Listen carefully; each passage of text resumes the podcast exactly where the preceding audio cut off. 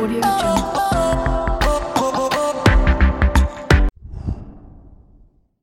Olá pessoal, um, bem-vindo outra vez a um novo episódio do podcast.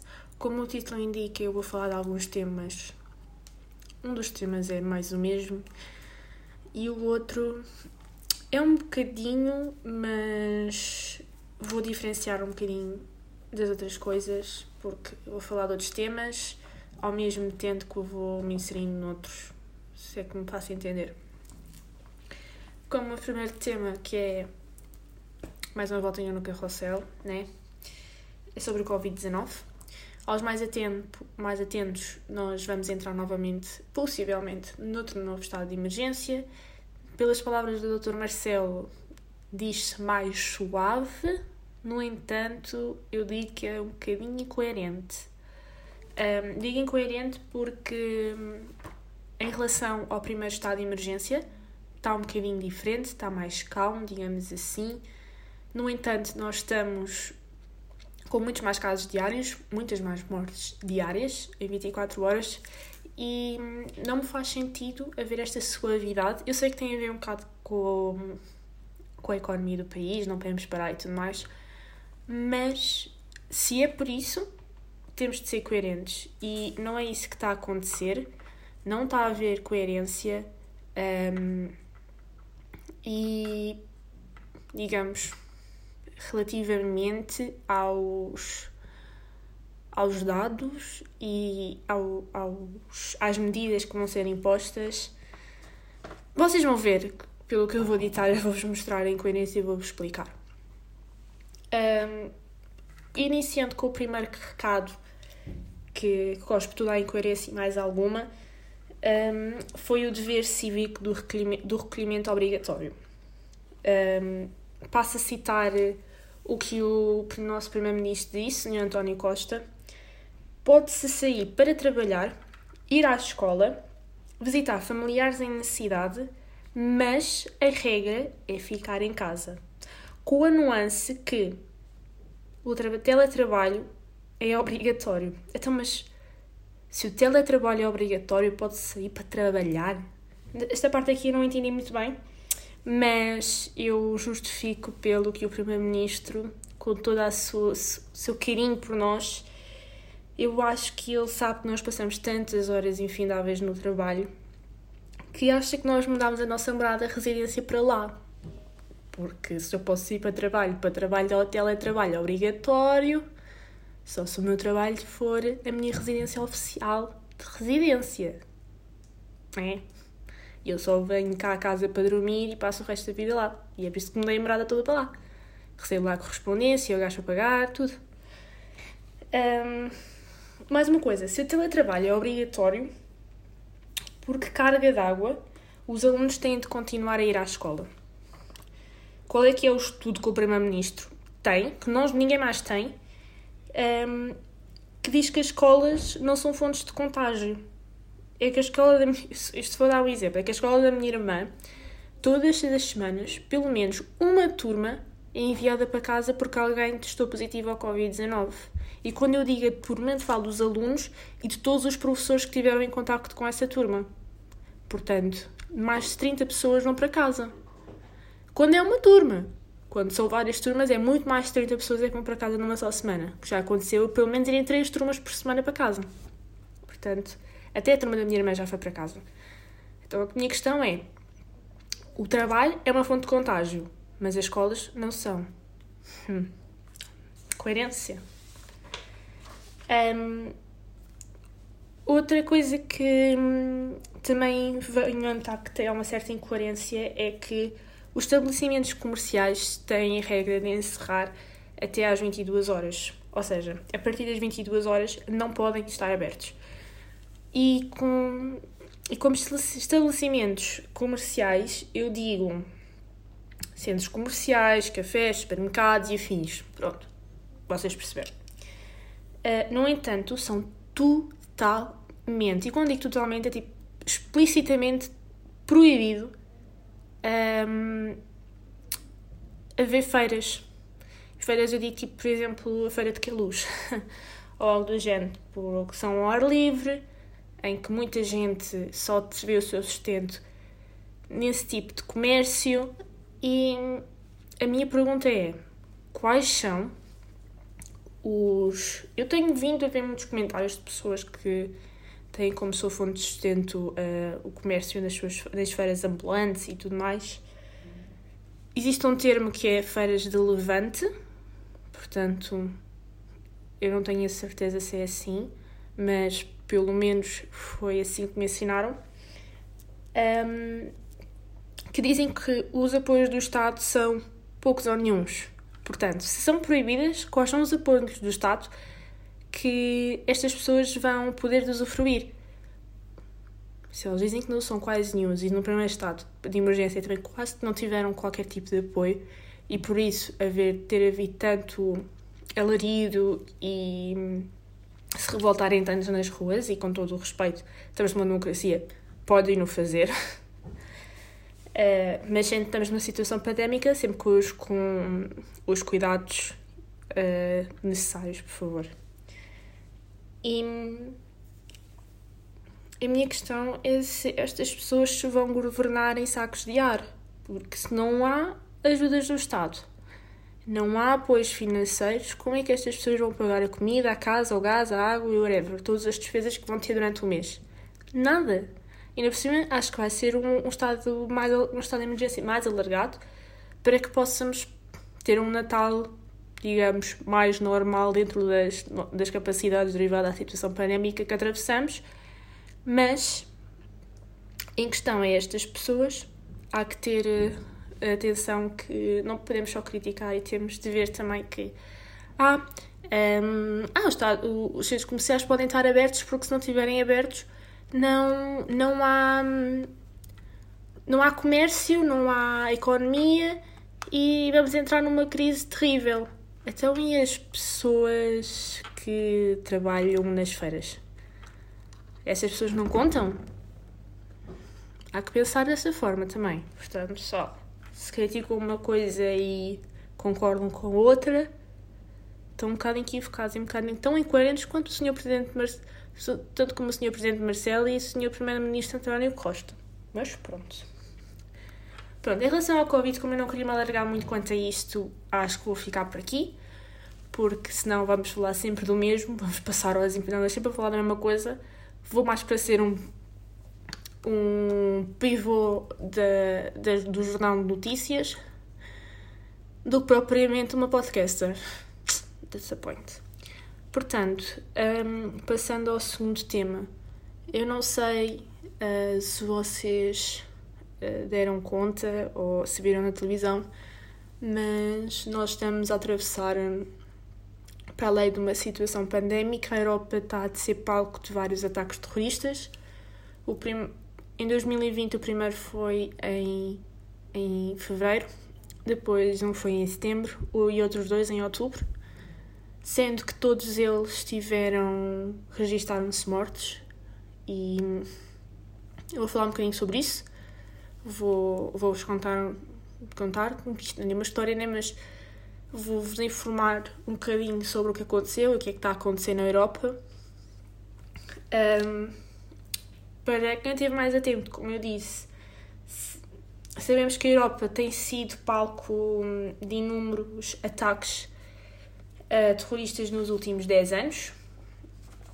Um, este ano, em 2020, França, Alemanha e Áustria, sendo que dois dos ataques foram em França mais especificamente nas cidades de Nice e Paris, e na Alemanha em Anaus. Acho que é assim que se pronuncia, não sei muito bem, mas é assim que se escreve: Anaus, H-A-R-A-U-S,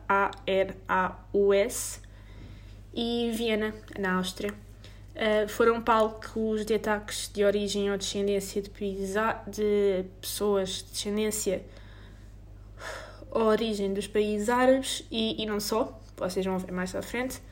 Na Alemanha, os, atent os atentados, neste caso dois, foram ocorridos em dois bares na cidade de Anaus. Uh, resultaram na morte de nove pessoas, inclusive do atirador e de uma mulher cujos cadáveres foram encontrados na casa do terrorista, juntamente com um bilhete no qual ele assume um, ehm, a autoria do, do ataque. E um vídeo onde ele faz declarações totalmente racistas. Eh, eu não consegui encontrar o vídeo, não sei sequer se está, está exposto na internet, porque infelizmente não consegui encontrar, mas foram este do depoimento da polícia, após encontrar uh, o, o criminoso, digamos assim. Este atentado ocorreu em fevereiro, foi o primeiro deste ano.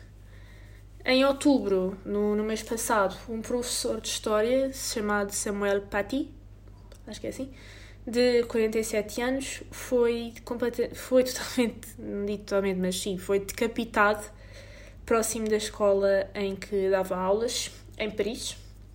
O autor do ataque era um refugiado. Desculpem se eu me enganar a dizer isto. Uh, um refugiado tchetcheno de 18 anos foi morto uh, a tiro pela polícia. Segundo as testemunhas, ele, ele gritou Allah Akbar, que significa Deus é grande em árabe, ao ser, ao ser abatido pela polícia. Um, Pati era alvo de ameaça já há algum tempo por ter mostrado uma caricatura do profeta árabe Maomé uh, na aula sobre a liberdade de expressão. O terceiro atentado um, ocorreu na semana passada, dia 29, quinta-feira, na cidade de Nice, em, em França. Também foi palco de um ataque horrendo, Nice, na Basílica de Notre-Dame, que resultou na morte de três pessoas e na tentativa de decapitação de uma mulher. Segundo o presidente da Câmara de Nice, que estava presente no local do ocorrido, um, disse que o agressor repetiu várias vezes a mesma frase Allah Akbar, mais uma vez, uh, significa Deus é grande em árabe, e, e foi neutralizado a tiros pela polícia. Não sei, ele foi depois internado no hospital com escolta policial e estava a ser, estava a ser vigiado para não fugir. Estava em estado grave, né, porque foi bastante tiros, mas não, não sei se ele sobreviveu ou whatever, mas pelo que eu sei até agora é que ele está a ser está internado, vigiado pela polícia. Uh, por último, uh, o ataque mais recente foi ocorrido na segunda-feira em, em Viena, na Áustria. Foi o primeiro ataque nesta cidade em 35 anos, pelo, pelas informações que temos. Não se sabe concretamente ainda quantas pessoas abriu fogo em seis zonas, ou seja, foi mais do que um terrorista, foi mais do que um ataque terrorista, um, incluindo uh, existe uma, uma zona que eu não sei pronunciar o nome, peço desculpa, é, é onde fica situada uma das principais sinagogas do país, da, da cidade neste caso, peço desculpa. Sabemos até ao momento que morreram cinco pessoas, e inclusive é um dos atiradores que já foi identificado, e 17 pessoas que ficaram feridas. O que diferencia dos outros ataques é a descendência do atirador identificado. O, este que foi morto pela polícia é austríaco, tem 20 anos, ou tinha 20 anos, e era seguidor do grupo terrorista do Daesh. Ele em 2019 foi foi preso porque estava a tentar fugir para a Síria para se juntar ao grupo extremista e terrorista do Daesh. Um, não conseguiu fugir, não conseguiu sair da da Áustria. Foi preso, no entanto, foi solto no novamente porque não havia razões, digamos assim, para. Tinha haver todas as razões, mas não havia nenhuma lei que o obrigasse a ficar lá, digamos assim. Com isto, com isto tudo eu queria dizer que não é a religião ou a nacionalidade que categoria, como caracteriza uh, um terrorista. Neste caso, este homem era filho da terra. Ele era austríaco, nasceu na Áustria, viveu na Áustria a vida inteira e não mesmo assim quis se juntar a um grupo que nada lhe dizia, digamos assim. E, e mesmo assim cometeu este crime hediondo e juntou-se, porque no final de contas ele juntou-se é um dos principais grupos terroristas do mundo. Da mesma forma que não chamamos a todos os alemães uh, nazis, não podemos também dizer que todos os muçulmanos são terroristas. porque não faz qualquer tipo de sentido estar a semear ou alimentar o ódio, e neste caso a discriminação, que a população, que a população sofre exatamente por isto. Uh, não está, nem nunca esteve uh, escrito nas ideais do Alcorão a defesa do terrorismo. Muito pelo contrário. Um, estas, as pessoas que têm mesmo que estas pessoas tenham assumido uma motivação religiosa para cometerem estes atos terroristas, as, por palavras de outras pessoas muçulmanas, é totalmente descabido e um desrespeito à religião gritarem Allah Akbar, estando a dizer que é uma motivação religiosa para cometerem um crime tão, tão horroroso e que tira vidas. E, e pronto, né? Uh, portanto, malta, não sejam racistas, nem xenófobos, não tenham comentários dessa maneira relativamente a este tema, porque não é porque meia dúzia de malucos que se faz. Que se faz não é por uma meia. Ai, não é porque meia dúzia de malucos que se faz uma população, né? As outras pessoas não devem ser discriminadas por isso, da mesma forma que não discriminamos os outros alemães. Nós não podemos discriminar também. Um, todos os muçulmanos. Pronto, para dar aqui um, um, uma suavidade ao tema que estes dois já foram uma beca pesados, principalmente o segundo, porque falamos de mortes e é mau continuarmos a viver numa sociedade em que ainda são os palcos de ataques terroristas. E, e acho que é um bocado por isso que a religião não é tão bem vista, porque misturam muitas coisas. Porque nós não podemos dizer que existe uma guerra de religião ou whatever, porque nenhuma religião é a favor da guerra, é a favor, é a favor das mortes, dos ataques terroristas. Não! As pessoas é que fazem a guerra, não é a religião. E, e é isso que vocês têm de ver e pensar um bocadinho sobre isso. Pronto. Pronto. Então, é assim, como. Isso é um bocado engraçado, mas não tem piada nenhuma. Uh, ah, 2020 está a ser. Está mesmo a ser um ano cheio de sustos, como bem sabemos. Somos palcos de ataques terroristas, somos palcos de uma situação pandémica mas sem os querer assustar ainda mais, este sábado, dia 7, está programado passar um asteroide de 180 metros, relativamente perto da planeta Terra. Uh, para os mais curiosos como eu, eu fui pesquisar e ele vai passar a cerca de 5,6 milhões de quilómetros. Os, os cientistas da NASA não, não sabem ainda quais são as consequências que pode causar, mas estão a vigiá-lo no fundo também acreditam que se desintegrará na atmosfera, portanto não serão muito grandes os danos ou nenhums. Portanto, é, é razão para se perguntar a 2020 quais são os próximos sustos que querem pegar aqui ao pessoal, porque eu quando li esta notícia para vos contar eu fiquei What? Tenham lá calma. Eu, o meu coração não aguenta tanta coisa assim. Eu acho eu vou chegar a 2021 e vou dar três saltos e dizer eu consegui sobreviver a 2020, mas sem pensar que 2021 a doença tudo vai desaparecer. Portanto, pessoal, estejam atentos. Não é porque passamos a meia-noite de 31 de janeiro para dia 1 de. Ai, 31 de janeiro. 31 de dezembro para 1 de janeiro que eh, as coisas que aconteceram em 2020 não passam para 2021. Tenham lá calma com vocês. Eu só vou festejar ter sobrevivido mais um ano. Só por isso mesmo. Acho que vocês também deviam festejar. Então, pessoal, uh, foi isto por hoje. Os temas foram, foram dois. Não quis alongar muito porque acho que o último episódio ficou um bocadinho longo. Portanto, tentei fazer um briefing assim muito, muito, assim, muito suave assim ao, ao tema para ser mais fácil também para digerir. E hum, espero que tenham gostado deste episódio. Também quero agradecer a quem participou no meu último giveaway que ocorreu na minha conta de, uh, do Instagram. Parabéns à vencedora. Eu estou a gravar no dia anterior, portanto ainda não sei quem é, mas parabéns à vencedora, porque eu sei. Vencedora ou vencedor, porque eu sei que foram rapazes e raparigas que que concorreram. Portanto, parabéns ao vencedor, que assim é dos dois sexos. E é isso. Até à próxima.